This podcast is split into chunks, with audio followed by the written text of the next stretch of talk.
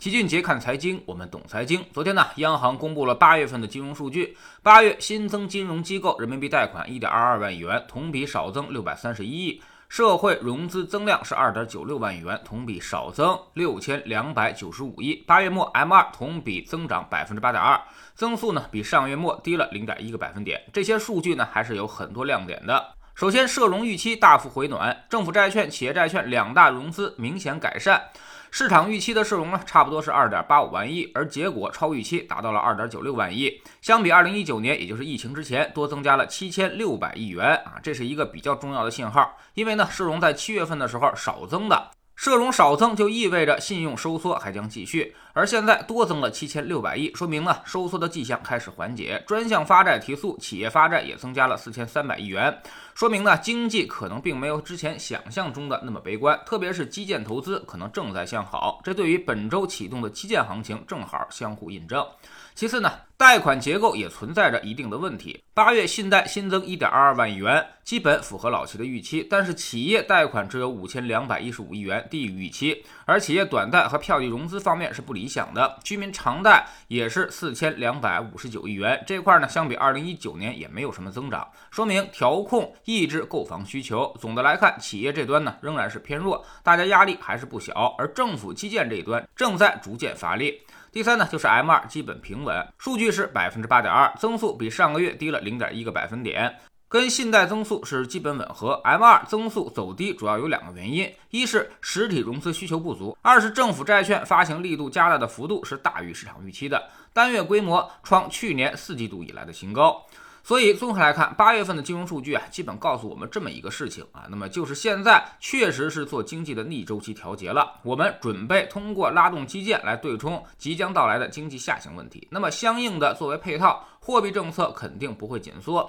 继续保持一定的供给宽松力度，再加上积极的财政政策去支持未来半年到一年的经济状况。那么对于我们投资者来说呢，可以得到这么几点结论：首先，基建启动并不是偶然的，而是确实有实际数据作为支撑，未来基建可能还要持续一段时间。而且从市场估值来看，基建前几年调整足够充分了，估值目前也是仍然偏低的，所以很可能会有很多资金愿意在这上面暴露仓位，避险也好，追趋势也罢，后面可能还有机会，但是力度并不确定。由于这几年啊，基建带来的边际效用越来越弱了，能不能切实的产生业绩上的变化？这个老七心里并没有什么底。其次就是市场正在迎来风格上的转变，当经济开始下行，高景气度、高成长行业的故事就很难维持下去了，成长的预期很容易被刺破。如果大家感到失望，那么就很容易形成戴维斯双杀，也就是杀估值的同时，业绩也在大幅下降。所以高成长、高景气行业，也就是今年上半年那些热点行业啊，大家要格外小心。第三。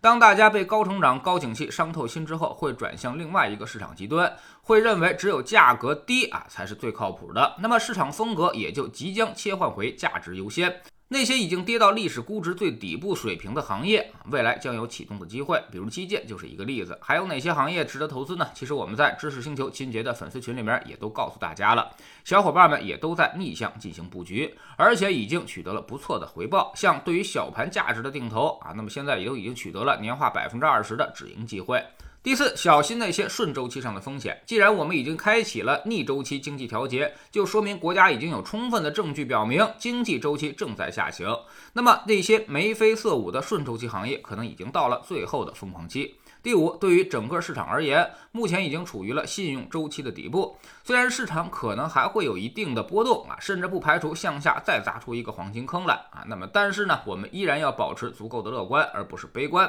此时，只要你不去追热门啊，那么市场已经是机会大于风险了。我们总在强调一个观念：扛过了今年，甚至扛到第四季度，明年的市场大有可为。之所以可能还会砸出一个黄金坑，就是因为风格切换代表着大规模的资金调仓发生，一定是先卖出再买入的，或者说趁着火爆快点卖，但是趁着低迷慢点买，这才符合市场中的规律。所以，任何一次风格切换之前，市场总要先下跌一下。二零一二年、二零一四年、二零一六年、二零一八年皆是如此，所以我们现在要做的就是先防守再反击，同时呢调整自己的仓位结构，从超配成长逐渐的转移到超配价值上来。知识星球秦杰的粉丝群里面，在投资结构上的调整，我们其实已经进行了几个月的时间。我们的投资理念向来就是逆向布局、率先布局，绝不吃鱼头和鱼尾，这样才能确保每一次都能吃到肉，而且不被扎到。短期不赌市场暴利的机会，但是呢，却求资产的稳健复利增值。投资呢，就像一场马拉松，如果你冲刺的太早，最后必然是吐血而亡。